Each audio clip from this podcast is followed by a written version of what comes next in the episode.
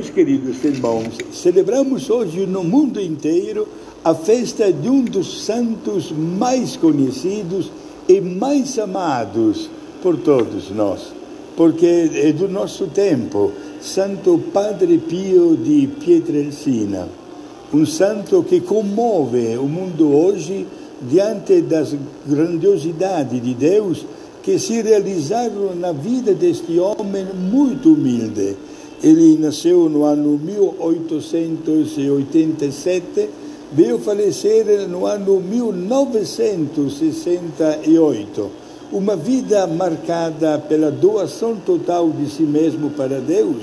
e Deus deu uma profunda resposta para ele, através de sinais, inclusive extraordinários, quais, por exemplo, o dom das estigmatas, o dom também da bilocação trilocação e quadrilocação. Isto é, este homem esteve presente ao mesmo tempo em dois, três e até quatro lugares, mas sempre carregando uma profunda humildade, ele se sentiu um verdadeiro instrumento nas mãos de Deus, sobretudo a serviço da do problema que atinge a humanidade inteira quando se afasta de Deus, o problema do pecado.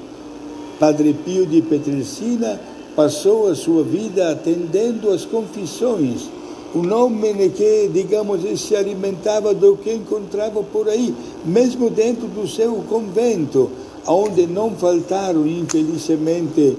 as fofocas, as ofensas, às vezes até as calúnias ou até as provocações. Este homem soube suportar também pacientemente eh, castigos que vieram até do alto, das autoridades eclesiásticas. Tudo ele oferecia como uma imolação de si mesmo, imitando de perto o estilo de Jesus. Meus amigos, Padre Pio de Petricina mostrou uma profunda sensibilidade diante das pessoas que sofrem e ao lado do convento onde ele morava, San Giovanni Rotondo, no sul da Itália, perto da cidade de Foggia, construiu um dos hospitais